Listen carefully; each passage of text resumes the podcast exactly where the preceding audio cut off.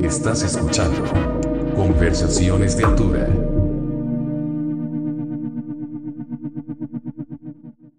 Bueno, pandilla, eh, bienvenidos a Conversaciones de Altura. Muchísimas gracias por, bueno, darme un espacio aquí en su lugar de, de ensayo. Acabamos de escuchar, bueno, acabamos, acabo de escuchar yo un par de canciones y una sorpresita Una sorpresa para que no será, no será dicha para el siguiente show que es en un par de semanas, ¿no? Un No, par de días. el par de días. par de es el viernes. el fin de semana, es cierto, ¿verdad? Sí, es estoy- el 21 en el Club Rock and Roll con la mismísima Jessie Bulbo, las pijamas y los niña perros. Muy bien, pero bueno, eso lo dejamos al final. Ah, ok. Empecemos por un poquito igual la historia de la banda. Eh, sé que a veces es como un poco cansado, ¿no? Hablar de lo mismo, de por qué Corvalis y, y por qué, de dónde iniciaron. Pero bueno, me parece un, un proyecto bastante interesante. Tuve la oportunidad de verlos en el Alicia y me gustó un montón y fue de, bueno, de ahí que inicié la conversación con ustedes para, bueno, invitarlos al programa. Pero me gustaría, antes de todo, presentarlos. Eh, el LF en los teclados y voz. Hola, soy el F. Y bueno, también tenemos a Sandy Sativa en, en los micrófonos y guitarra y, y bailes y demás. Los pelos rojos. Los pelos rojos también, que bueno, me da envidia porque yo no tengo pelo. El Luis y yo llegamos a la mitad de los 30 y todavía tenemos pelo. Yo la verdad nunca pensé que iba a llegar con cabello, o sea, siempre pensé que a los 20 ya no iba a tener Sí, creo cabello. que yo lo, despediste. yo lo empecé a perder como en 1979. Pues tú también, tú también eres del 86, ¿no? no, yo soy del 79. Ah, no mames. 42 años ya de, Ah. de vivir aquí.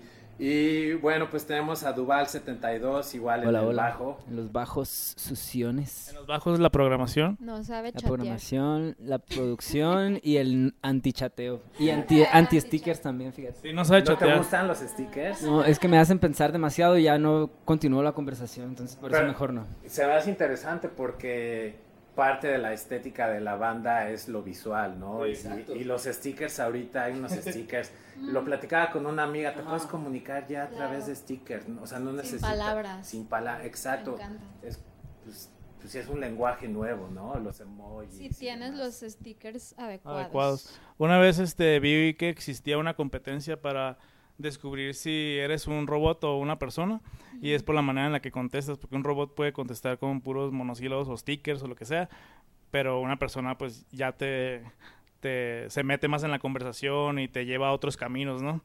Entonces los stickers también nos automatizan. Órale, no sabía eso. Sí, Es, es, hay un nombre para esa prueba, ¿no? Como para ver si alguien es como robot. Robot o es- o Quiero persona. tomar esa prueba. sí. Yo creo que yo soy medio robot. Yo también. Yo no sé si sería tan robot. Puede ser que sí No a veces. cierto, En, en el WhatsApp Luis es robot. Ah, Eso sí, en WhatsApp soy un super robot. Super robot. Así de O sea, que mando sí, ok, no, sí, sí, no. Sí, no, recibido. Ajá. ya, eso es- concreto. O no contestó. ajá. Eh, Eso, es bien, eso se me hace bien chistoso luego en las personas porque... Cambian Ca- exacto. personalidad. Sí. Y, a- y luego uno como receptor es como, a ver, ¿está enojado esa persona Ajá. Sí. ¿Le, hice algo?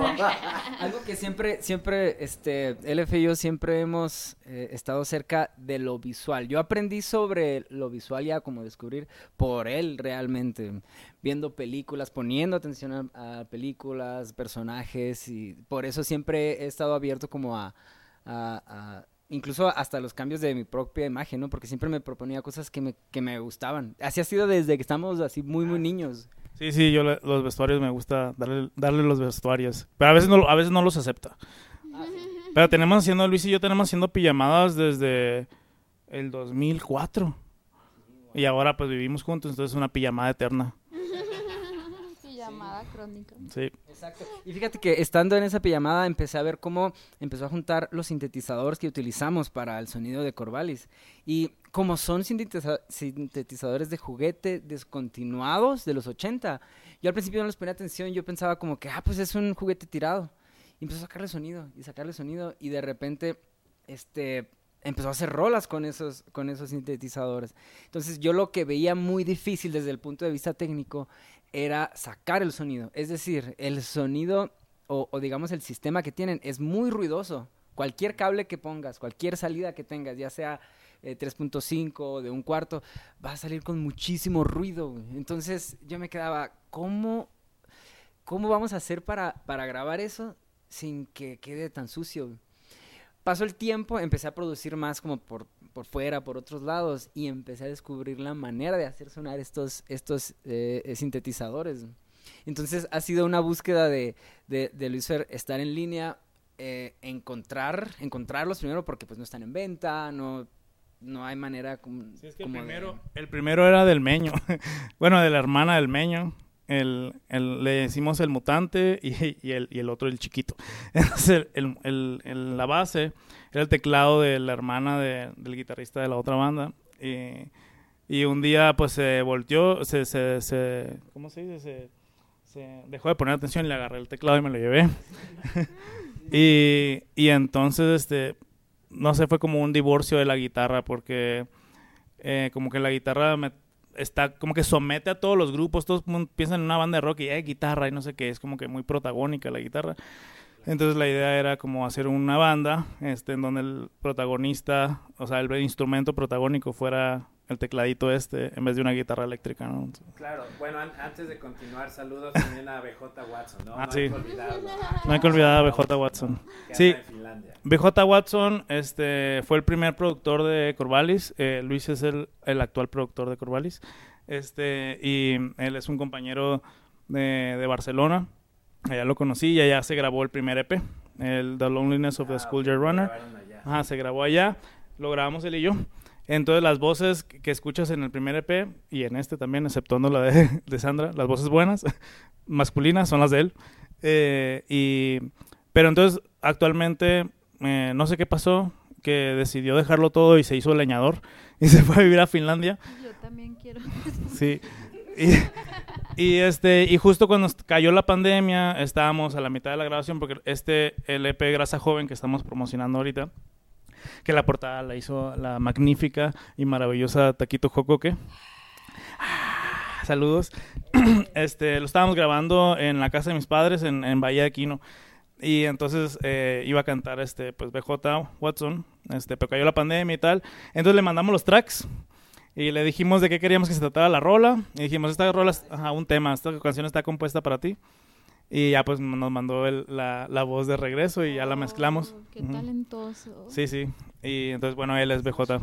Y eh, su tema en este EP es Smashing Buttons. Cuando ustedes inician la banda, fue con la. O sea, ya traían toda la estética ochentera de, de videojuegos, de. Pues este glitter, ¿no? Que Ajá. ahorita estoy. Volteé a ver la, la tele y están las. ¿Cómo se llaman estas? Gem. Las- Gem. Gem, Gem y las. Super, Las malas se llamaban Misfits. Y las buenas, según yo, eran, pues no sé, eran Gem nomás, ¿verdad? Sí, eran Gem. Ajá. Pero bueno, mi, pregunta es esa. Ajá. Ya tenían como la idea de que sonara como. Bueno, que tuviera cierto. Sí, estética, ¿no? Y, y cierto sonido ochenterón. Pues lo, Influenciado por videojuegos. Sí, ¿no? claro. O sea, desde el primer EP, o sea, siempre se, se usaron esto, este teclado, estos teclados y, y una caja de ritmo. Entonces la idea era como hacerlo lo más minimalista posible, pues una manera de decirlo porque pues poco minimalista tiene. Este, y entonces mm, todo el tema visual mm, sí estuvo, siempre nació junto con el sonido, porque pues es el sonido que le llamamos el sonido de la nostalgia, ¿no? Que te recuerda. Entonces, si tú eh, tus recuerdos, bueno, al menos los, los de los míos y seguramente los de ustedes también, este, pues se ven en VHS, ¿no? O sea, como entonces los sonidos de, de la imagen sería traducida a, a video, pero VHS, ¿no? O beta o, o High 8. Y entonces, este, pues sí, siempre nació así. Entonces, pero al principio era un proyecto, este, solista de colaboraciones. Entonces, hasta este momento, hasta Grasa Joven, fue que se encontró completa la banda, ¿no? Fue cuando ya llegó Sandra a ser lead vocal, aquí está, Mm, Hola. y darle este, una presencia real, ¿no? Porque es el primer show en vivo eh, que dio Corvalis fue en el Alicia, al que tú fuiste. Esa fue la primera presentación del mundo, del mundo mundial. En vivo. Ajá, en vivo. Oye, y Sandra, ¿cómo fue adaptarte como a, a este mundo de sintetizadores? Bueno, me imagino que ya estabas familiarizada, ¿no? Con tus otros proyectos y demás. pero bueno, ahorita hay más libertad, ¿no? Bueno, no quiero decir hay más libertad, pero me imagino que te sientes menos presionada tal vez en, en cuanto a que pues nada más tocas la guitarra y cantas, ¿no? Que digo, bueno, eso obviamente tiene presión, pero con tus otros proyectos como que tienes que estar más al tiro en todo. Oh, sí, qué estrés. Eh, sí, justo como que todo con Corvallis surgió súper relajado y natural.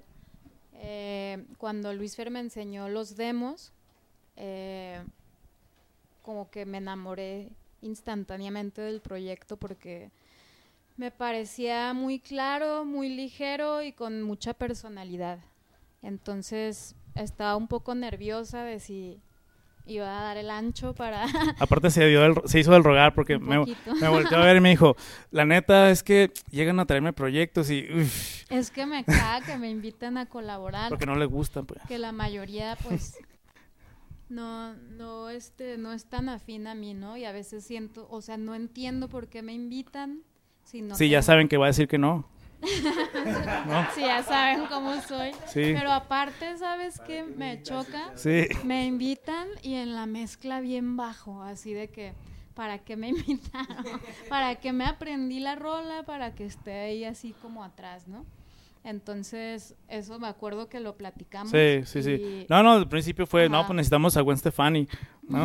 Entonces, pues, pues llamamos a Sandra, ¿no? El, el primer, la primera voz femenina del proyecto fue una compañera de la escuela en Barcelona que se llama Débora, Débora Wayne, también un saludo a Débora Wayne que está, que fue la, la primera voz, nomás que, este, pues ahorita es DJ y creo que ya no me acuerdo qué más está haciendo, la volví a ver, entonces, este, dijimos, no, no, no, no, no, necesitamos a alguien que Es quiera que tocar en vivo, que la tenga versión buena europea.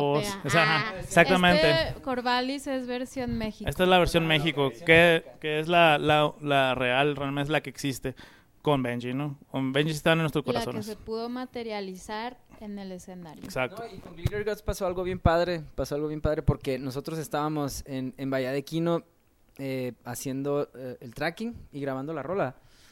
Pero cuando es- teníamos toda la música, teníamos la Sí, estructura, yo, sol- al principio estábamos solo los dos, con, con lo que te digo en la búsqueda de cómo captar de la mejor manera los sintetizadores. Y en esta rola este, sabíamos que debía haber una voz. Y pensábamos en melodías, pensábamos en letras, bla, bla, bla, pero como que nos atoramos ahí un poquito.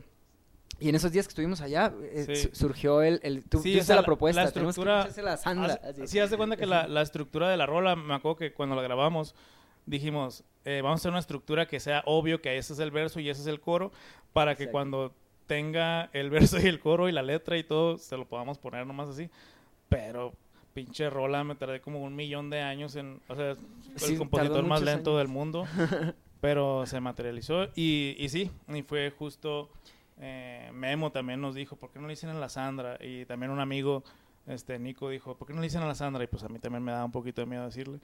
Este, Sí, pues ya le muy dijimos y aquí está, mira. pues, ese- esa, esa Ya- propuesta. Ya se conocían, me imagino. ¿no? Sí. Sí, nos antes. conocíamos, pero este, me acuerdo que mm, creo que te enviamos el tema y, y pues tú hiciste toda la propuesta de, de letra y de- No, no, no, así no fue. ¿Cómo fue? Este, No, no, la letra, la letra y la melodía ya estaba y yo grabé una voz, una voz Ah, demo, ya. una voz maqueta, Ah, guía. cierto. Y, y en el mundo del ego, este, yo dije, ay no, ya me gusta más, quiero cantarla yo.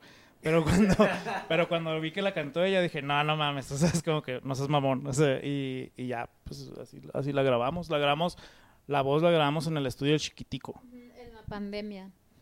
Ah, claro. Sí. Por- es- eh, fue donde me perdí yo Es que en porque parte- hicimos el tracking. En esa parte de la grabación, el Luis, no- es que la grabación se hizo muchas Sí, partes. muchas, muchas partes. Entró grabando Luis, grabó todos los, todos los instrumentos, o sea, más bien toda la instrumentación, o sea, él fue el ingeniero y productor, y luego ya en las voces, este, lo grabamos con el Memo, Con Memo. Memo sí. con Memo y ajá, Descartes, de ¿no? Descartes, ajá, sí, de la orilla de la utopía. O- Oye, Sandra, ¿y qué, qué tan fácil fue como adaptarte a la letra y melodía de alguien más? Porque Mm. eh, pues, una cosa es escribir tus letras con, pues es tu voz, ¿no? Tus Claro. experiencias y otra cosa es que alguien más te diga, mira, pues aquí está esta propuesta y aquí está esta melodía y como, como dice el F, ¿no? Luego como que el ego anda ahí, ¿no? Hay Sí. como, ah, Ah, es un, fa- es un fantasma que, que debe de Que hay- mantenerse sí, muerto. sí, ¿no? Que hay que saber controlar. Sí, para mí es como que de hecho eh, más fácil si eh, hay un autor que tiene la claridad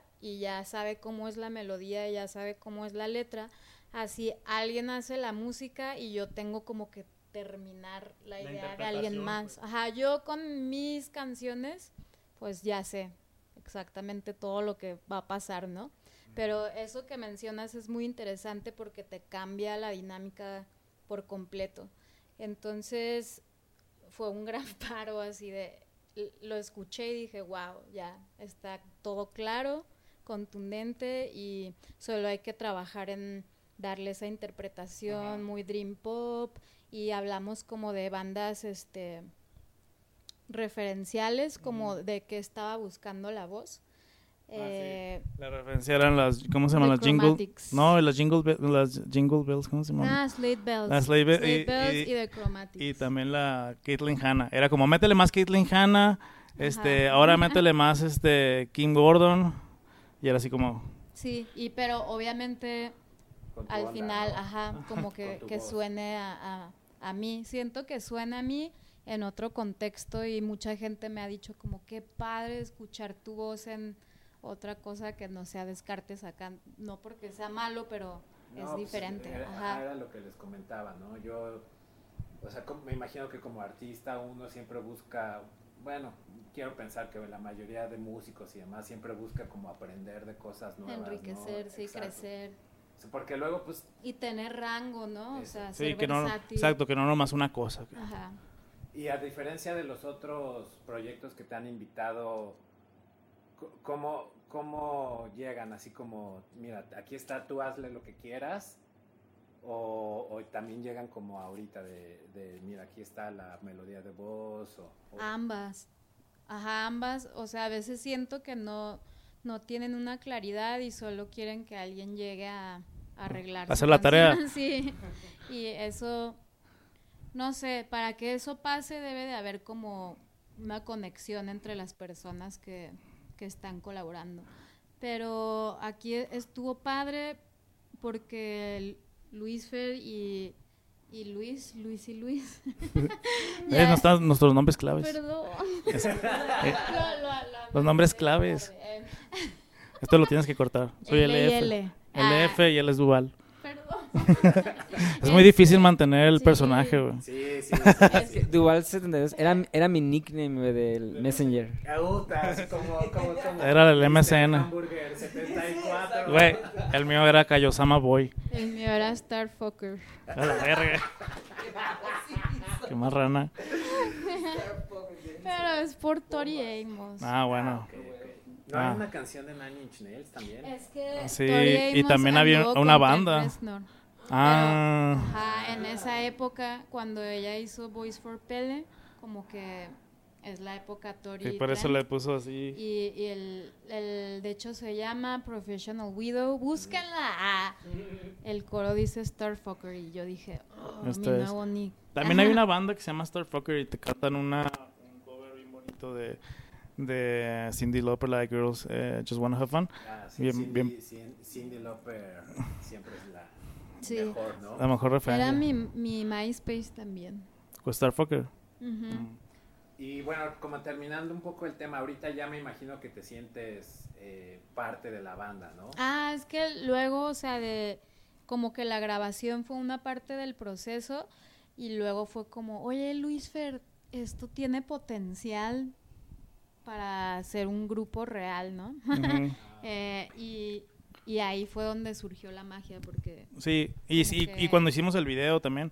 Hicimos un video que un video. que nos apoyó mucho este eh, un artista visual y músico chingón este de Ciudad Satélite que se llama Javier Sánchez. mm, Javier, Javier. Sánchez. el del mismísimo de Vicente Gallo. Entonces, este, pues realmente eh, Corvallis nunca hubiera existido sin las bandas del noroeste y de feñas como el noroeste Maniquí Láser, Lipstick Terror, Hong Kong Blood Opera en su momento, Noise Cabaret, este, XR7, voy a volver a decir Maniquí Láser, este, y, y, el Shock Deformity en Amputee de Texas. Y acá en DF, cuando llegamos al 2008, este, nosotros te- teníamos otra banda, este, la respuesta a esas bandas de- del noroeste acá era Vicente Gallo, ¿no? Entonces, este, entonces yo conocí a Javier en ese tiempo y sabía que hacía locuras con televisiones. Entonces, este, pues le dije, oye, este, voy a hacer un videoclip necesito chingos de teles, ¿qué onda? Y me dijo, ah, yo te las presto, ¿cuántas necesito? 25. Ah, pues ven por ellas y te las presto todas. Entonces fuimos a, a un pueblo en el que vive, a la salida a Querétaro. Ah, no vive en DF. No, no, fuimos por las teles, allá tienen su estudio y su, su laboratorio, porque él se dedica a hacer circuit bending de todo tipo. Y entonces justo estaba trabajando en un proyecto y ya fui, fuimos este, por las televisiones y allá me encontré un, este, un juguete de los que usaba Vicente Gallo, que era una manzanita y así. Y era como, o sea, yo siempre he sentido que llegué tarde a todo. O sea, cuan- mi, mi grupo favorito, o sea, por siempre va a ser Nirvana. Y, y no, me, y no, no me da vergüenza decirlo en voz alta. Y, o sea, estoy obsesionado con, con la historia de la banda esta y también de los Ramones, pero, o sea, iba a Yuma así de morrito en el 95 y sonó Smell Like Teen Spirit y yo dije, hey, esa canción yo la he escuchado. Yo tenía como, no sé, unos 10 años y venía una prima que ya tenía 18 y, y se esperó a que se acabara la rola. Y yo dije, güey, qué padre está esto, ¿tú tienes música eso? Sí. ¿Y qué? ¿Cuándo van a tocar o qué? No, ya nunca van a tocar, ¿por qué? Porque se metió una escopeta en la cabeza. y, yo, y yo, no, y fue como una maldición que supongo le pasó a, a mucha gente, o sea, luego me pasó con The Drive-In, que, ah, es mi banda favorita, ¿y qué pasó? Pues ya se desaparecieron, ahora es Esparta y Mars Volta. No mames, entonces es como que con este proyecto yo siento que llegó como unos 10, 15 años tarde, porque, o sea, cuando el momento más alto de esta música era en el 2004, o sea, imagínate hubiéramos abierto los shows de Maniquí El Visitador, Milk Moon, este, Blood Opera, Vicente Gallo, o sea, hubiera sido, imagínate un cartel, Vicente Gallo, Hong Kong Blood Opera y Corvallis, está impresionante el cartel, bueno, es, para mí sería un sueño. Y un poco lo pudimos cumplir en el Alicia con Hong Kong Blood Opera, porque también una de las, una de las motivaciones de, en mi caso de componer fue cuando se deshizo Hong Kong Blood Opera, se deshizo por un momento y dije, no, como el sonido de mi generación se va a perder acá y, y quise, según yo, rescatar un poco la estructura melódica de, de su música y, y, de pronto pues ya tuvo viva pro, vida propia. Pero igual, eh, como tocando un poco lo que mencionas, la música de Corvallis sí suena como ochentera. Ajá. ¿Suena actual?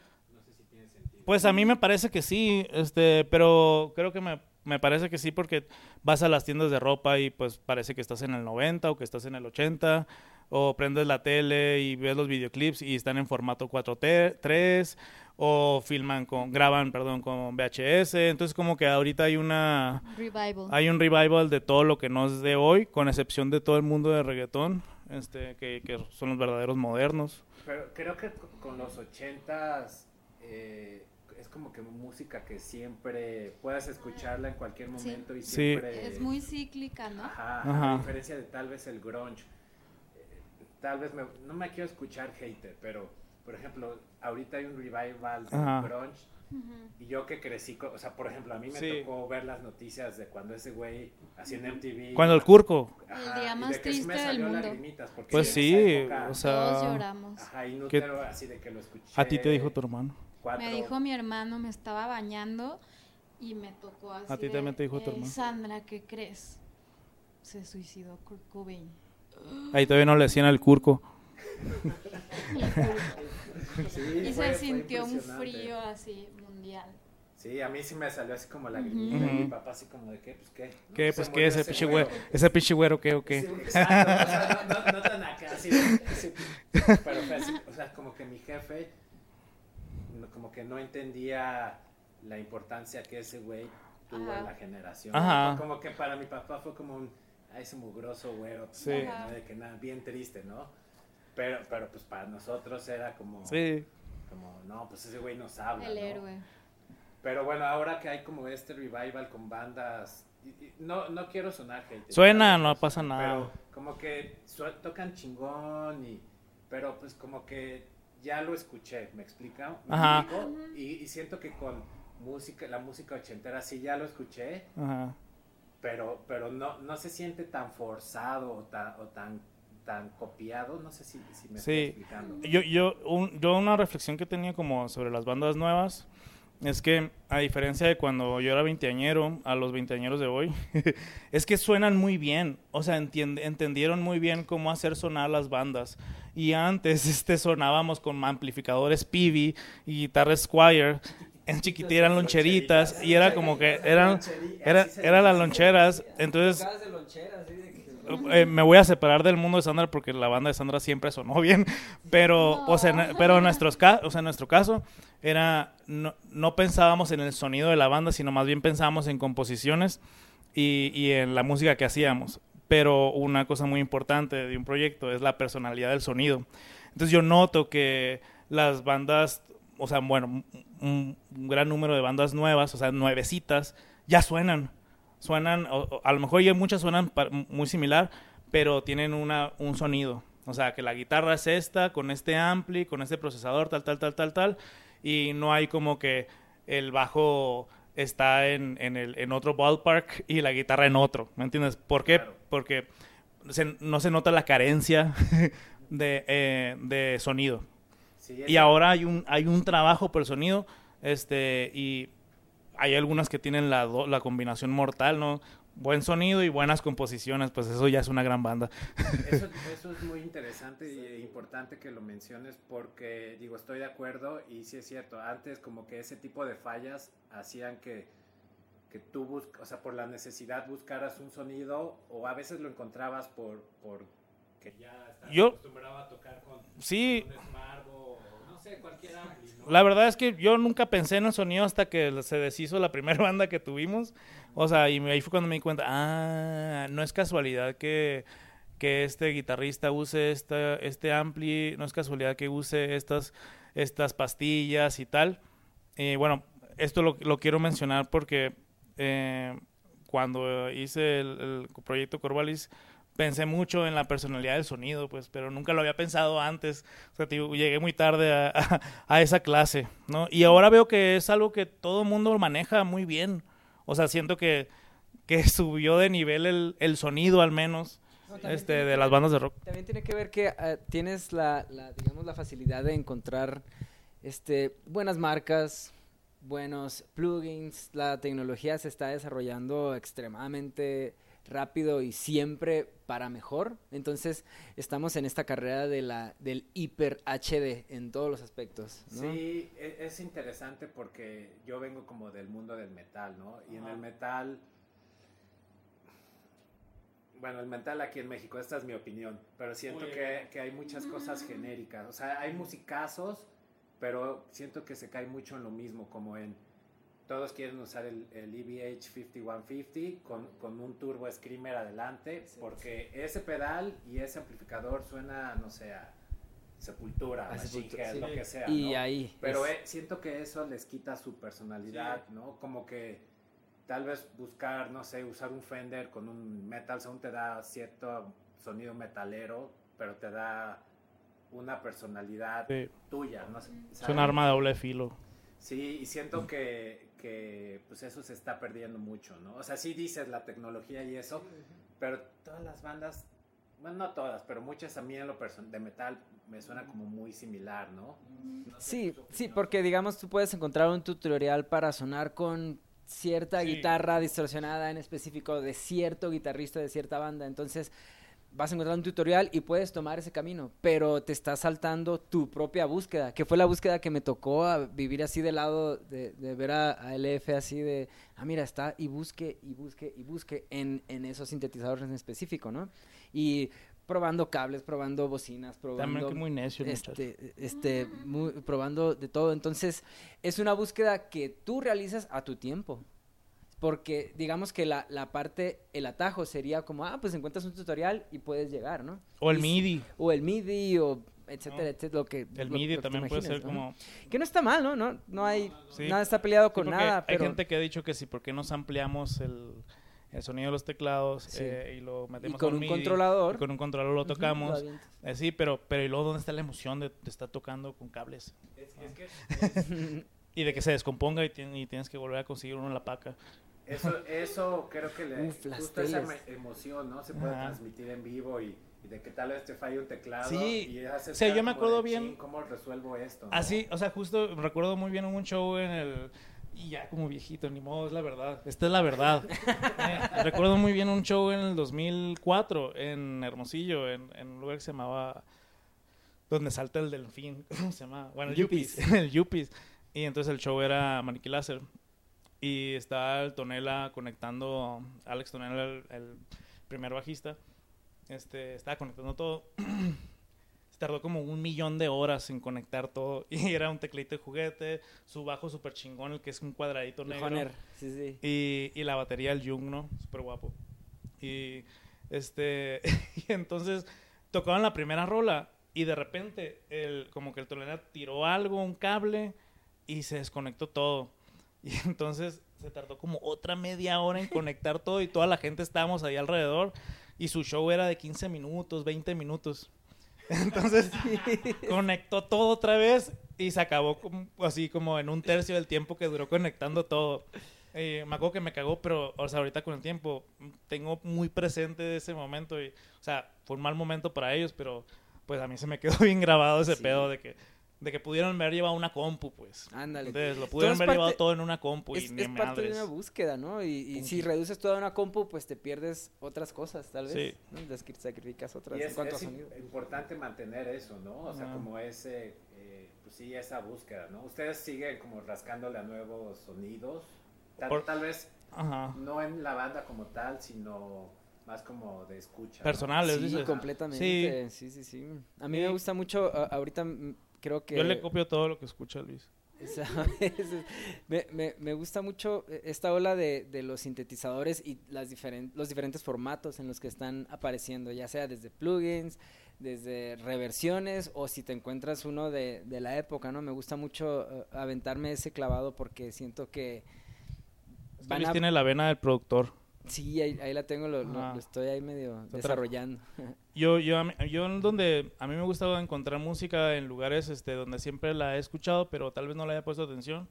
Por ejemplo, en los intros de co- comerciales de cereales o, o, por ejemplo en la música de videojuegos, o sea, yo me compro un cassette de Nintendo como si estuviera comprando un disco, por ejemplo.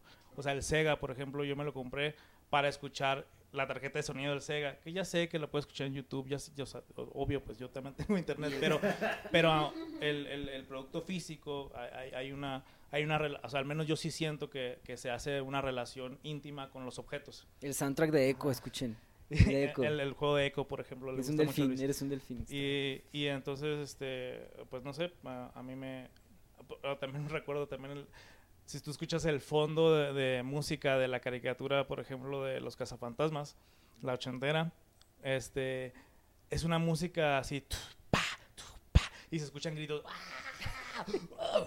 o sea, monstruos y fantasmas gritando, pero una rola pop encima, y es como, güey, o sea, eh, hay, hay muy buena música en... en Escondida, en ¿no? escondida ahí donde, donde tal vez no, no le has puesto atención, eh, pero pues no, a lo mejor y... Pues no sé, tal vez no, pues no tiene una estructura pop o, o sea, o, o la gente no la va a poner. O sea, si mi hermana estuviera ahorita aquí, estuviera acá, ¿qué enfo- o sea, se, se desespera mucho porque te clavas con cositas como esa. A ver, ponlo otra vez, ponlo otra vez. El- Como, la- como el soundtrack de Viernes 13 del, del de Nintendo. Ah, sí, por ejemplo, loco también. El, el soundtrack de ese juego. Una vez duramos dos horas o más, una noche, dos horas seguidas oyéndolo así. Sí, pues de está muy vueltas bonito, o sea, tiene, una- tiene un tema súper triste. Y que Sí. de hecho, este, hay un disco de, de una banda de Mexicali que se llama este, Nuke. Y, y usaron ese track, Ah, claro. lo, lo, lo rebajaron. Ya, pandilla, eh, regresamos de, de despedirnos de Sandy Sativa, ¿no? Ya regresamos otra vez. Pero bueno, estábamos platicando de, de los sonidos, ¿no? Eh, cómo los logran y demás. Y antes de, como de continuar con, con las cosas como más técnicas que nos gusta hablar en el programa de equipo y eso, cuando ustedes eh, surgi- les surgió la idea de hacer el proyecto, eh, ¿ya tenían como en mente cómo iba a ser visualmente en vivo? ¿O fue algo que estuvieron como pensando? Este. mm, Pues era obvio, o sea, era como. mm, conforme se hacía la música al mismo tiempo estaba lo visual. Este, Ah, ok. o sea, para mí fue, fue muy evidente, dije, pues tiene que haber teles, este, y tiene, y tiene que haber juegos de Nintendo en vivo.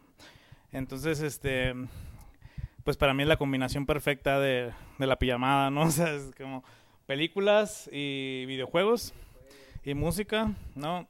Y secretos. y entonces, este, pues, con un amigo, ni modo a la parte técnica ni pedo. Con un amigo, este, hicimos una mezcladora. O sea, en algún momento me metí al mundo del circuit bending. O sea, no que yo lo hiciera, sino me prestaron una mezcladora ya vendida. Y, y me gusta mucho el mezclar el video con distorsiones, como, como se veía el Cinemax en la noche cuando querías ver cochinadas, pero no lo habías pagado. Ah, Así. Y, y entonces, este, Max, exactamente, Noches de Climas, Golden Choice. Y entonces, este, diarios de zapato rojo. eso mismo, con, con el mismísimo David Duchovny. Y entonces, eh, pues mezclamos el, el Nintendo con la VHS y en el escenario tenemos el control, el grandote de Nintendo. Entonces la gente puede estar jugando Mega Man mientras nosotros estamos jugando. Que en- solo hemos tenido dos shows y en un show como que la gente no entendió, el control se quedó ahí intacto. y en el otro show sí llegó este un compañero, este Daniel, a jugar y ya estaba jugando Mega Man mientras nosotros estábamos tocando. O sea, en el Alicia se podía jugar. Sí, ahí estaba el Es que control. no- sí, sí me acuerdo, Ajá. pero, Sí, sí, sí. como que no estaba tan fácil que accesaran al control. A ver si ahora la gente puede. Pero puede- creo que estaría padre decirle a la pandilla. Sí, que sepan, ah, que aquí está el control. Sí. Porque, porque, perdón Ah, que te interrumpa. ajá. Porque pues, yo, o sea, vi, vi todo el show, Ajá. sentí que era como un prop, ¿no? O sea, como Ah, sí. parte de, de- O sea, obviamente es parte Ajá. del escenario, pero no, no se me ocurrió que era... eh, se Interactivo. jugar interactivo, exacto. Sí, o sea, a, a veces nos gusta imaginarnos cómo sería un show de Corvallis como en un escenario grandísimo y con un buen de presupuesto. Pues tendríamos que tener una, pan- una pared de televisiones bien cabrona, ¿no? Para que se sienta, pues, eh, un poquito la magia. Yo te voy a contar tras bambalinas. Yo te voy a contar el tras, bam- Sí, sí, tras por bambalinas porque a mí yo siempre he sido como un espectador de, de todas las ideas, de, de muchas de las ideas de Luis Ferrón, o de algunas por así decirlo. Pero nosotros en, en nuestro día a día, conforme estamos haciendo lo que sea, desde que estamos haciendo el desayuno, o de que te vas levantando, o de que vas llegando del, del- de la calle o lo que sea, siempre hay algo visual aquí en la casa. Hay, hay pantallas, hay este... Exactamente. la luz neón falta. Es un, es un, un club de video. Es como un macro videocentro, ¿haz de cuenta? Pues se llama Video Perro. Y ahí están Sí, todas las es películas que- ahí atrás. Entonces, en, por ejemplo, nosotros estamos, lo que sea, X, haciendo cuentas del DEPA, de la casa, lo que sea, pero siempre está una imagen, una película, ah, algo ya sea en YouTube, en VHS, en la, en la pantalla grande o en, en CD, ¿no? Ten- eh, no- Nos enamoramos de un, de un disco de Debussy que tiene este sonidos de la naturaleza encima del, del concierto de piano, entonces de- del- ensamble, entonces está loquísimo.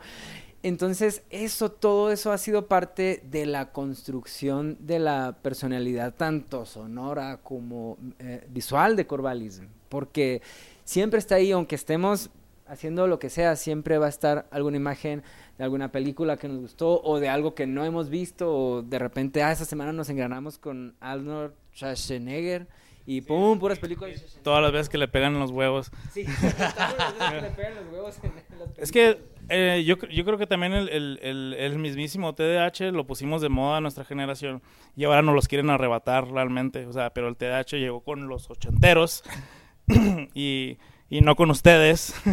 Entonces, por eso es que hay distracciones por todas partes. Hay- o sea, hay mucha gente que, que eso lo desespera, pero una vez este...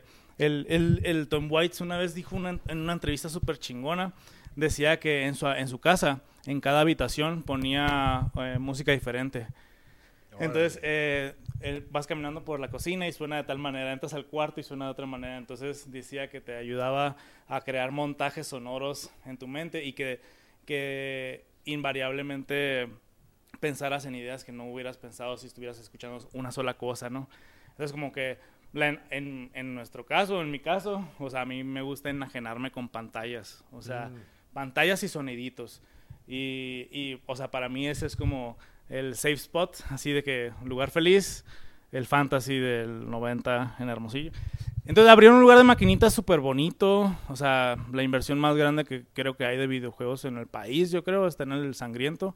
Es un lugar de videojuegos, ojalá me pagaran por decir esto, pero tiene una colección maravillosa de pinballs. centro, ¿no? No, no, el, el- el que está en la ex fábrica de harina.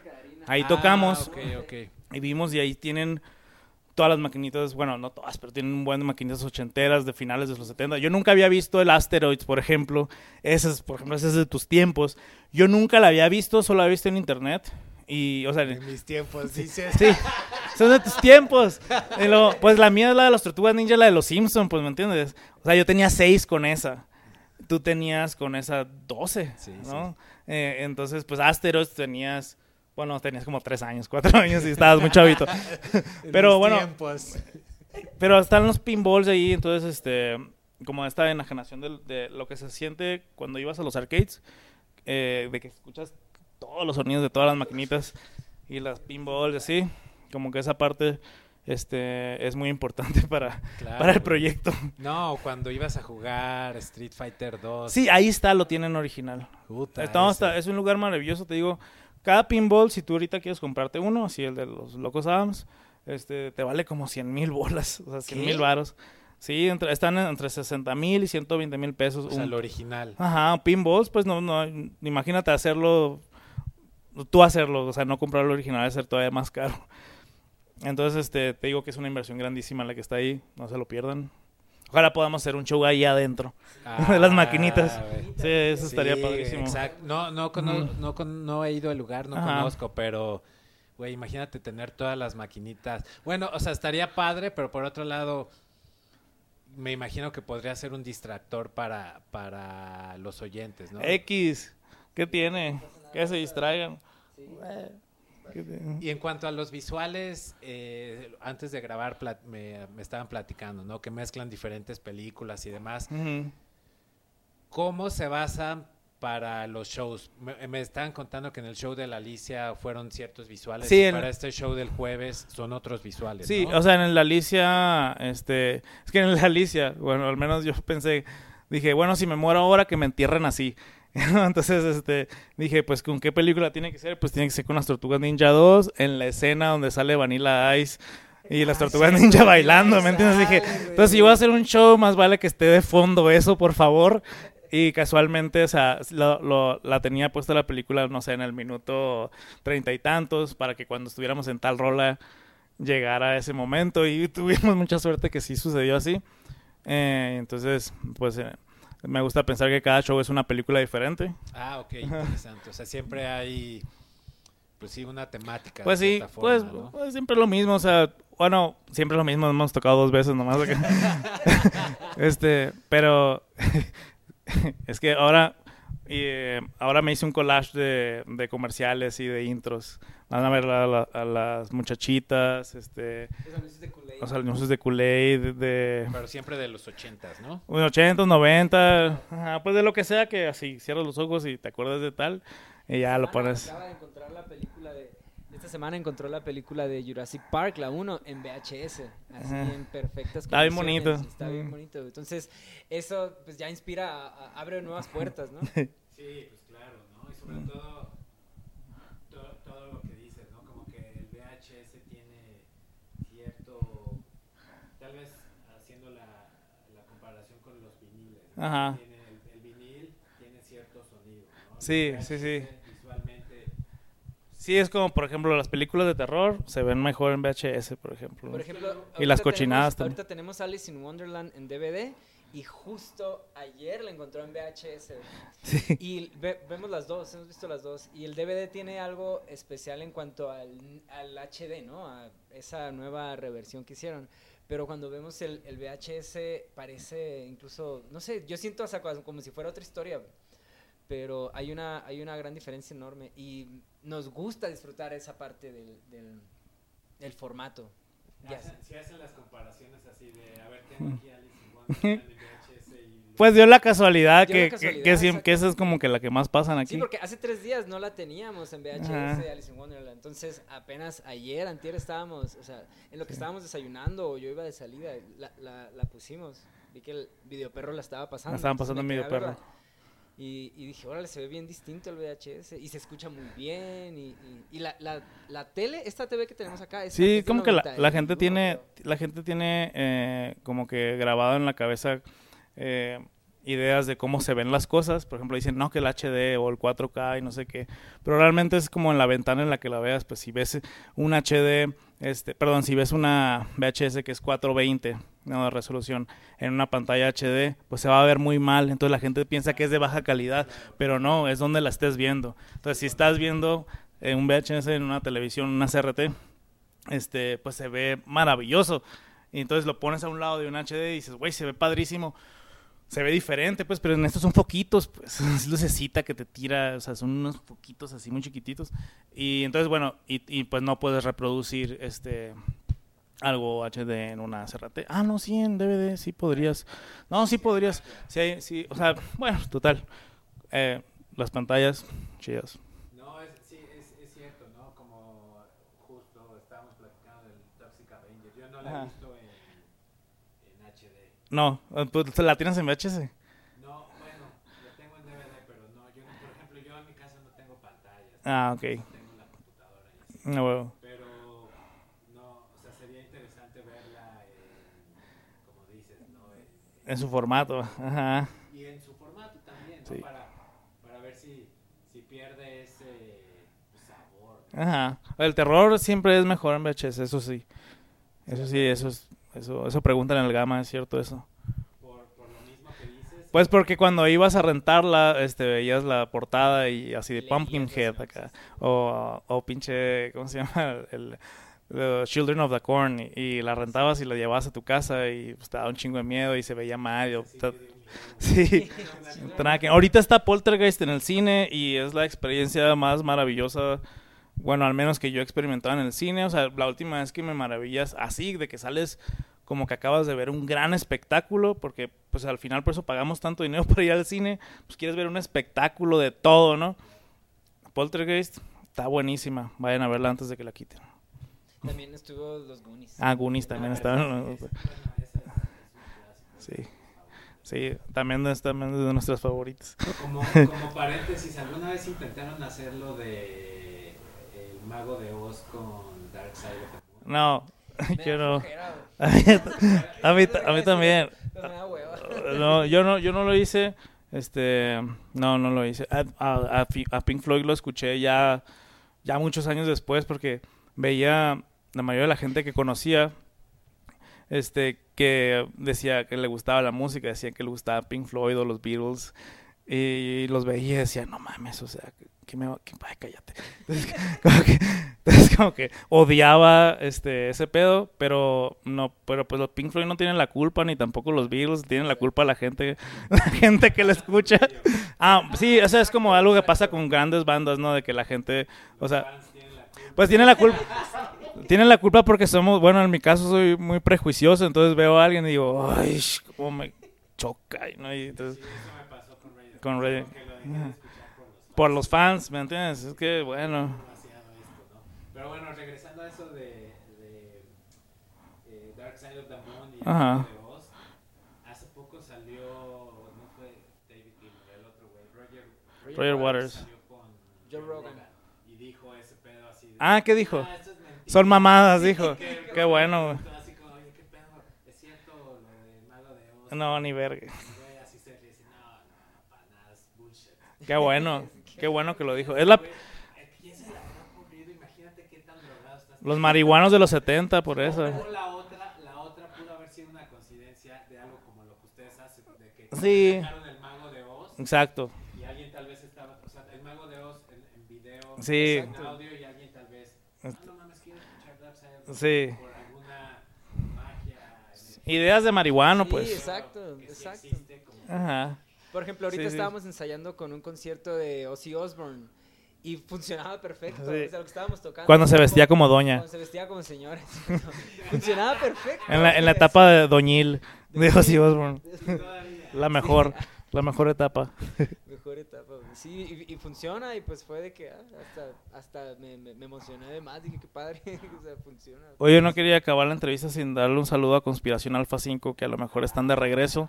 Y, y Eh, pues yo sigo en Instagram a, a Easy, el gritón. y, y entonces subieron una foto el otro día con Javier. Y dije, wow, que van a estar de regreso porque ellos son los, bueno, a lo mejor ya alguien me va a corregir y me va a dar una lluvia de hate, pero según yo ellos fueron los primeros noise de México, o sea, el, ¿no? ¿A poco no? Con Apasionados, la mejor rola del mundo. Como, año, como hace como un año platiqué con Kiko. Y, Ajá. y, eh, Kiko Blake, eh, de División, que formó parte de Conspiración. Y yo creía que ellos habían formado Conspiración. O sea, Easy, eh, Javier y y, Kiko, ajá. Kiko, pero No fue así. No, no, no. Fue Easy y ya después entró Kiko y Javier. Ajá. Sí, sí. Los invitó, pues. Una vez yo fui a un show en el, en el, en el 2000, este, ¿qué habrá sido? Uf, yo creo, 2004, yo creo, 2005, eh, fui a Guadalajara y fui a un lugar que se llama El Revolver. Y ahí fue la primera vez que vi a la Sandra. Y tocaban una banda, Sandra, aparte de Descartes, tocaban una banda que se llamaba Gogo Frenesí. Y, y estaba súper chistosa el grupo, o sea, Sandra estaba cantando, había este un chavo con un bigote, un sombrero, unas botas, creo que también estaba la Christy, pero era una banda... También estaba, también estaba Andrés. Estaba súper divertida la banda. Y ahí estaba el, el, el Easy. Eh, no, no, en el, en, el, en, el, en el show, en el público. Y me acuerdo que le fui le pregunté, yo tenía 19 años todavía, hace mucho. y le fui le pregunté, oye, este, ¿qué pedo es el de Conspiración Alfa 5? Sí, soy yo. Oye, este, ¿qué pedo? Este, ¿van a ensayar o algo así en estos días? Este, sí, vamos a ensayar, ¿quieres ir? Y yo, no, sí, sí, a huevo que quiero ir, no sé qué. Y ya yo bien emocionadísimo acá porque iba a ir a un ensayo de conspiración y me dieron una dirección. Y ya el otro día, pues, era, yo fui a Guadalajara porque es la graduación de mi hermana y le dije a mamá, oye, voy a, voy a ir a con unos amigos músicos, pero ahorita llego, sí voy a llegar a la graduación, eh, no, no, no se preocupen. Ok, ok, ok. Y ya agarré la dirección, me subí a un autobús, yo provinciano en provincia, imagínate. Y, y no, pues no, no encontré la dirección, el- creo que como que ni existía la calle. Creo que me vieron la cara. O sea, creo que me dieron una dirección, o sea, para que fuera, o sea, falsa. este. Y, y no, no pude ir al ensayo de Conspiración Alfa 5, pero creo que van a estar de regreso y bueno. Ahora sí vas a ir al ensayo. Yo nunca los he visto en vivo. ¿Los has visto en No, vivo? nunca. Solo, solo vi, solo vi el... Estábamos muy, muy lejos en, en Sí, en Hermosillo. o sea, yo no, no, Hermosillo no fueron. A Guadalajara sí, pues ahí era Lizzy, ¿no? Ajá. Yo me, pero, pero, pero todos vimos un infamous documental de Conspiración Alfa 5 Sí. que le preguntan, este, ¿y qué es Conspiración Alfa 5? Y es todo y nada, ¿no? Entonces, ese gran, gran respuesta. Sí, sí, pues está chido. Pues, ¿qué, pues, ¿qué, querías? Pues, ¿qué querías que te contestara? Está bien. Sí, a mí me tocó verlos varias veces aquí en DF con, Qué chido. con bandas de amigos. Con 60 tigres o cómo se llamaban esas. No, no, me tocó verlos con una bandota de aquí que se llamaba Ducto. Ducto. eh, y pues con más bandas los vi. Yo tenía una banda de hardcore y ahí tocamos con ellos alguna vez en satélite. Y con Locus. No mames, Uh, ¿viste a Da Locus. Locust con Conspiración? ¿Tú fuiste a ese show? Sí, sí, Verga. Sí, yo Ranch, eh, saludos a Chayo. Qué padrísimo. se subió a- ¿sí topan a Chayo? No, ¿quién es? Ah, o sea, conozco a Niña, el grupo, pero no conozco a eso. Saludos a Niña. No mames. Combinación Alfa 5. Y ya después ¿En dónde fue ese show, el de The Locust? Es que era una iglesia. cerca de una iglesia. Ah, No, no me acuerdo si es, no, no era una iglesia, No. pero está cerca eh, de donde hay una iglesia muy grande. sí. eh, paren de sufrir o algo así. Ah, ya. Qué machín. Con, con eh, Sí, ese show debe haber estado maravilloso. No, yo a Locus llegué bien tarde, o sea, me acuerdo cuando, cuando salió, o sea, cuando lo estaban escuchando, que estaban los discos, este, ah, se me hacía bien pesadote, pero luego pasaron unos añotes, o sea, varios, ya que no existía ninguna de estas bandas, y me empezó a gustar así locamente, y pues bueno, se, acaba de fallecer Gabe Serbian, y entonces, este, pues ahorita hay un revival de Locust, están de regreso. Sí, Acaban de sacar video. Sí, pues, o sea, regresaron, estaban de gira, falleció este hombre Este, y seguramente van a conseguir otro baterista porque pues ya es como, como una secta ya seguir a Locus, ¿no? O sea, ya es de culto máximo, es como, Sí, es una, es una banda interesante. ¿no? sí, Sí me tocó verlos varias Qué veces. padre. Bueno, no, no es cierto. Me tocó verlos con Dillinger Wow. y ese día de la victoria. Yo quisiera ir a San Diego a verlos ahí en el Casbah. No sé si vuelva a ocurrir un show ahí. Este, pero bueno, qué padre. No, pero qué padre que pues, este tipo de como conspiración es una banda de culto. Yo, yo me Sí. atrevo a decir que Conspiración al Pacífico es una banda de culto Sí. pues, aquí en México, ¿no? Y lo, lo interesante, yo no creo que se reúnan, la neta. ¿No crees que se reúnan? Es que subieron una foto misteriosa. ¿Sí? Sí. La foto con, con- La foto misterio, sí. pero- Es la academia. No, como que a mí me da la impresión, y, y fíjense en todos los proyectos de Easy, tiene uno que así, de los mejores, que es, de las mejores bandas que he escuchado aquí en México, El Sagrado. Ajá. No hombre. ¿Han escuchado esa No, está chingona. Sí, sí, es, el. Se las voy a mandar porque hay un Sagrado de, Colombia que es hardcore. Ajá. No, este es como, rock punk, no tupa tupa, sino bien verga, como Bronx y así. Va a regresar, el que está regresando, está por regresar, es Tonela, Alex Tonela de Mexicali. Trae ahí un proyecto entre manos seguramente, pero no lo ha soltado. Él era el, el- el primer bajista y de los primeros compositores de Maniquí Láser, el de XR7, Tron. Este, Un saludo hasta Mexicali. Andaba haciendo una salsita bien buena. Estaba con un primo en la primaria ese vato. Oye amigos, pues ya para irle eh, dando, Ya para acabar. para, sí, me complico al decir las cosas. Sí. Eh, hay que hablar un poco de su gear, ¿no? Ah, ok. ¿No? Eh, igual Luis, si nos puedes contar como el bajo que usas y Pues, fíjate, el, el, sonido, el sonido del bajo, desde un principio, Luis Fer supo que, que tenía que ser distorsionado. Y al principio como que yo le veía, lo, ve- lo veía muy casado con eso, de que tiene que ser distorsionado, tiene que ser distor- distorsionado. Y yo estaba como con la idea de, sí, pero pues ¿por qué no probarlo? No. Y conforme fuimos encontrando la fusión de los sintetizadores con el bajo distorsionado, funcionaba muy bien. O sea, congenian muy bien en cuanto a, a frecuencias. Entonces, Ajá. el sonido del, del- del- de las cinco cuerdas, um, así- fue como fuimos encontrando que, que tenía que ser muy, muy, muy grave güey, para, para que congeniara con esos sintetiza- sintetizadores. Era el sonido de la, de la quinta cuerda así muy, muy floja. Incluso al principio, el EP está grabado con uno de cuatro, pero la cuarta cuerda se- la bajamos hasta do. Ah, sí. Entonces, bajarla hasta do tienes que ser muy cuidadoso con el toque porque no puedes dar el golpe así nada más. Exactamente. güey. Entonces, eh, este, este pedal que estamos utilizando específicamente para el bajo, que es un Tube Screamer de, de Ibanez, que tenía un amigo allá en... El en- Sandín. El Sandín lo tenía en Sonora, y él lo tenía arrumbado. Miau. Pero este, sí, ahí estaba literalmente ahí abandonado, miado. Eh, tiene un tube. Pues Eso es lo, lo, lo, lo cool que tiene este, eh, este pedal.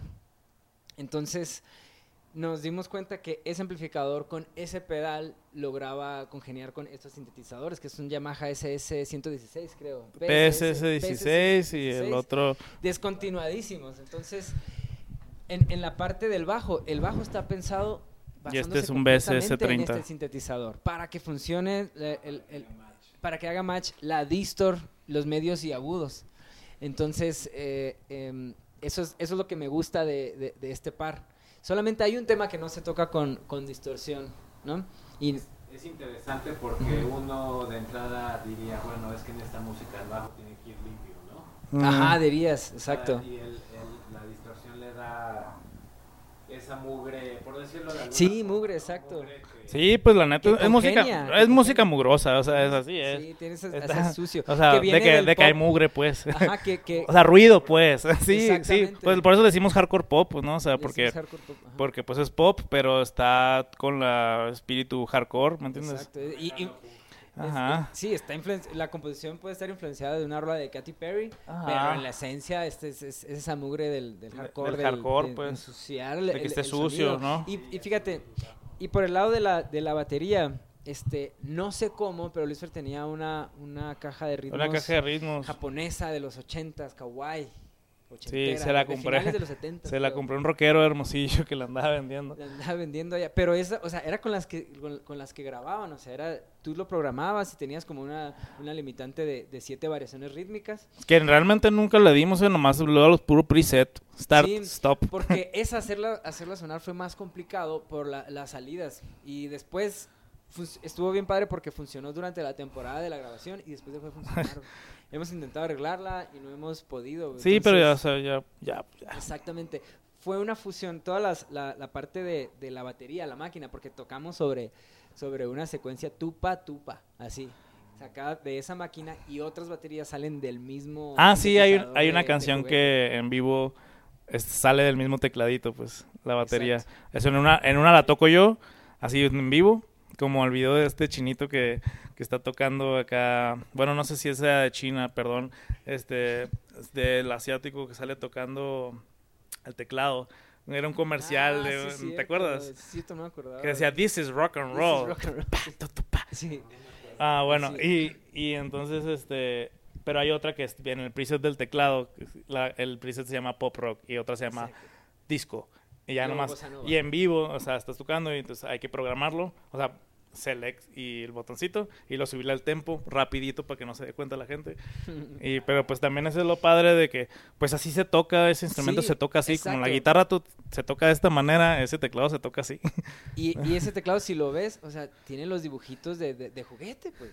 Tiene, tiene el, el- lo- así de, el platillito, la guitarrita, luego dice bossa nova. O sea, es, es, es un juguete. Incluso cuando, cuando íbamos a, a- arreglarlo, se enojaba el, el- El- el el técnico. ¿Por qué me traen esto? Así de que, pues es que es lo que utilizamos, y se enojaba, pero al final se, se hizo buena ajá, relación con él. Ya se hizo, ya se hizo chido, ya, ya nos pregunta, a ver qué me traes. Sí, exacto, ya, ya como que le, le gustó que le llevaron, que le lleváramos estos. Sí, porque luego la gente cree que, o sea, la gente pasa por encima, bueno, mucha gente como que pasa de, de estos teclados porque creen que, no sé, que son poca cosa, Ajá. pero ábrelos y verás todo lo que tienen allá adentro. Yo Sí. según iba a estar bien fácil y le quise cambiar. nos engranamos. Sí, quise Ajá. cambiarle las teclas a uno porque se me rompió, nada chimuelo. Y conseguí otro igual y le quité las teclas, lo quise poner, nada. O sea, neta es, digo, o sea, porque no tiene... de- deberían de ser este más este sueltos con los premios Nobel, por ejemplo. Deberían de haber dado un premio Nobel al que hizo este teclado, premio Nobel al que diseñó el, el, el electrolit de, de, de horchata, el que hizo el fruit punch de Kool-Aid, o sea... Exactamente. O sea, a- a- lo abres y neta es un mundo ahí adentro de plástico muy chingón. Entonces, ninguno de estos teclados está, tiene circuit bending. No. No, no, no. Los sonidos este, son originales y los ruidos raros pues los hacemos con otras cosas. Sí, Ajá. complementamos. Porque, por ejemplo, lo que tuvimos que hacer cuando sucedió lo de la... O sea, está procesado con otros con otro efecto, ¿no? O sea, esto lo conectas a Sí. esa a esa consolita y la consolita trae efectos.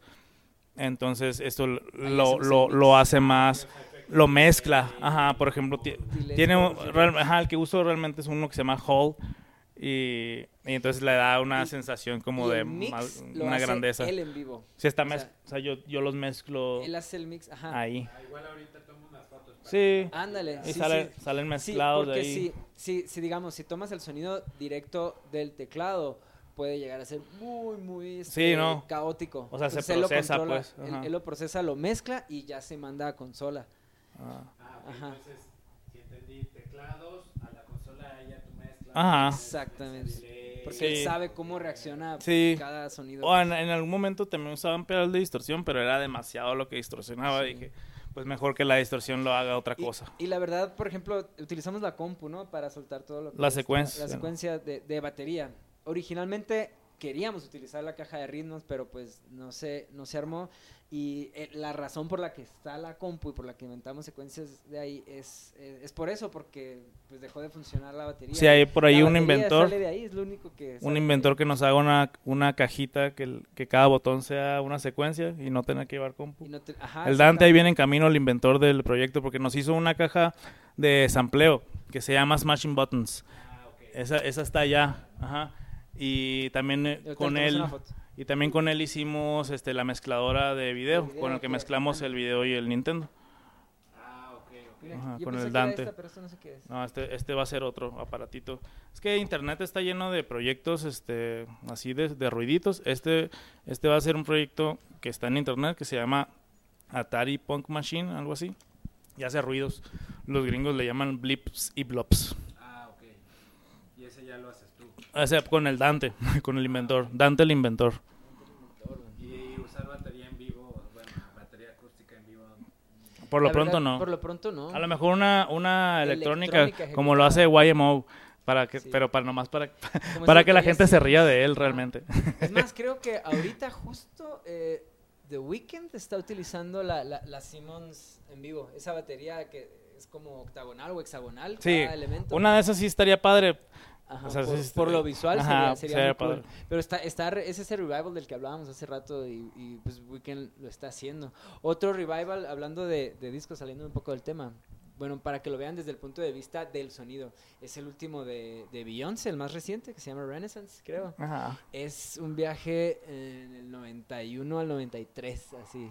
Eh, Así suena ese disco que sonaba mucho a esa. Yo no lo he Sí, escuchado. es, es Está esa, chido. es esa época. Sí, es Ah. súper. Ese es 90s, 90s.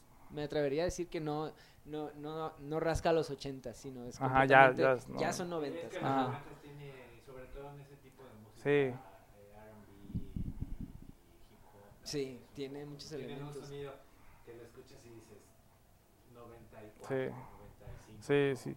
Claro. 97 tal vez. Sí, puedes de decir. Ándale, ese o- pop.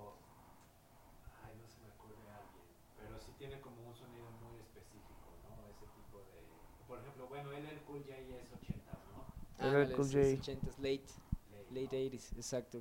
Sí, y por ejemplo, no- nos gustaría utilizar una, una batería así, digamos, pero yo lo guardaría para... Sería para por un tema de especial. energía realmente, ¿no? Sí, Como para exacto. sentir la energía de Sí. alguien más Por ejemplo, si, llevando el si ritmo. llegáramos, si llegáramos a, a- a algún festival que... Por favor, invítenos que a los tenga- festivales. Que, que tenga así, digamos, un escenario con el espacio. Me encantaría vernos con una batería. con una batería estaría chido. Y muchas Pero con teles. Tendría que ser o alguien que tenga el click interno Ajá. Ah, sí. 100%, Sí que se va a ir bien raro, ¿verdad? Sí, exacto. porque pues Con el Furby. Sí. Sí, Sí, tiene que sí, sí, que se escuche como maquinita. Este, lo que le da, lo que hace que no se sienta como una máquina, que se sientan que son personas tocándolo, pues son, eh, pues que el bajo es de verdad y que, Aparece y la que yo me, de repente. que hay no de siempre. repente guitarra, pues la voz y que yo me equivoco mucho. Sí, porque eh, si ves el teclado, las teclas son pequeñas, son muy pequeñas, entonces tienes que ser bien preciso. Entonces ahí como, y, y, pues tiene rato como, el- como T-Rex. Como Sí. el celular de que si Casi de Sí. no de que tienes los dedos un poquito más gordos. Sí, exactamente. Cuatro botones. Sí. Episodio de Sí, de que sus dedos están demasiado gordos para... Aplasta con Sí. toda la palma de la mano todos los números para ayuda. Y Sandy Sativa, ya no pude hablar con ella de como su equipo, pero Ujú. estuvo aquí en el. Y lo que vi en vivo es, trae, toca, ¿no? Sí, trae guitarra, este, para darle un momento ahí alto. Este, y tiene un Hilux. Ahorita se acaba ya de divorciar de, de los pedales análogos y está metiéndose al mundo digital de...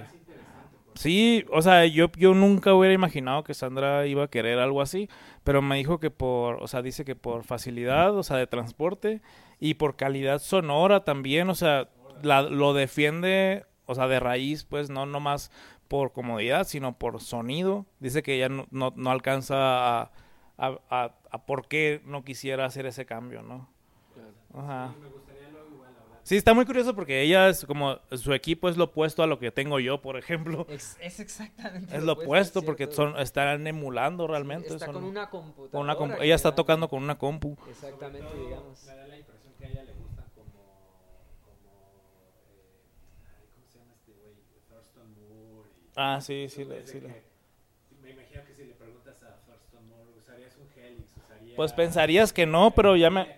Yo diría que no, pero yo, pero quién sabe. O sea, a lo mejor diría que no, tal vez por, por necio, ¿no? O sea, yo diría que no por necio. O sea, esa es la razón. yo, Pero no sé, no sé si por sonido. por, por la cuestión de que ese güey es como muy true en cuanto a lo análogo, Ajá. parte de su set, de, de que hace noise y eso es de que le puede mover. Exacto. Ah, bueno, sí, dices por el... No, ya te entiendo. Ya, ya te entiendo, así como para la ex- experimentación sonora de ese tipo, o sea, ruidos y tal. O sea, sí, sí, tienes razón. O sea, el shoegaze mentado. Sí, o sea, sí, güey, no, entonces me imagino con, con, con Sandy como, o sea, si ella Pues en, es- en este proyecto no, no hace esos, esos ruidos. Este, Algo que también utiliza, utilizamos para la voz es el, el- hay un TC Helicon Ah, de voz, de voz, sí. de para la voz en donde ella no, no solamente utiliza reverse o delay, sino que eh, juega con armonizado, con un armonizador. ah, sí, eh, un armonizador. Ajá, pero así muy cuidadosamente, no no siempre. Ajá, no Ajá. abusa, sino que sí lo tiene muy muy muy cuidado y funciona, funciona muy bien, la verdad. Sí, está muy padre, o sea, tocar con Corvallis. Bueno, en mi caso, pues volteo a la derecha, este, eh, tengo a Luis, está tocando súper cabrón, y luego volteo al otro lado y está la Sandra siendo la mejor frontman del mundo. Y yo digo, no, pues ya la tengo bien fácil, yo con que no me equivoque, ya, ya está el show he- hecho. La en sí. En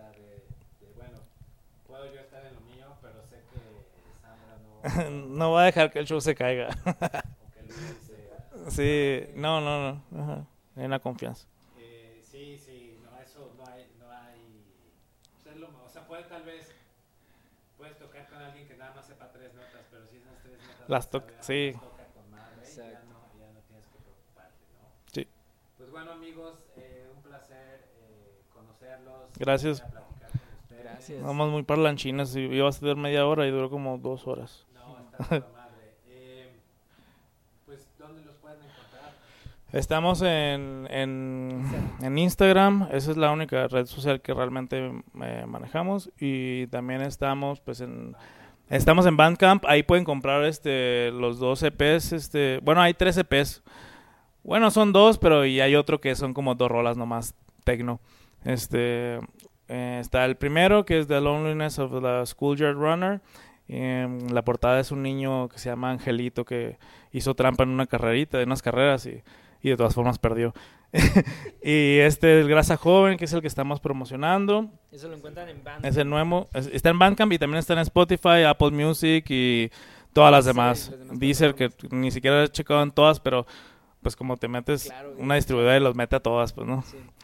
En- y en Instagram estamos como Corvalis. Con doble S. S, doble L. Corvalis. Un doble guion bajo, Bajo hardcore pop. hardcore pop. ajá ya eh, Sandra va también a componer y demás. O... Pues vamos a ver cómo, cómo resolvemos la parte de composición. Ajá, sí, pues lo más padre sería que, pues de hecho ya lo hicimos, o sea, aunque la melodía y las letras ya estaban escritas, este, tanto Luis como Sandra tienen una ap- apreciación musical y estudios como formales. Entonces, pues de que armonizan cosas, ¿no? De que, ay, pues aquí serviría muy bien si yo armonizara de esta manera y yo hiciera esta. Entonces se vuelven como productores todos. Ujú. ¿Y alguna otra cosa, amigos? No, no, no, caigan al show, este, eh, caigan al show el, el, el viernes, este, va a estar la mismísima Jessie Bulbo, y las pijamas, y los niña perros, y nosotros, y, y pues váyanse disfrazados, eh, les vamos a, vamos a dar un premio al disfraz que más nos guste, no necesariamente el más chido, sino el que nos guste, y va- vamos a llevar ahí unos premios ahí, este, sí, y, y ya, y, y hay que divertirnos, eh, es todo. Y no dejen de escuchar música. Abran los oídos, los oídos, los oídos. Muy bien, pandilla. Nosotros estamos en Conversaciones de Altura en Instagram, eh, Facebook, OnlyFans, YouTube, todas esas cosas. Suscríbanse, compartan. Y Saludos grasosos, pues ahí se ven. mocos y diamantinas.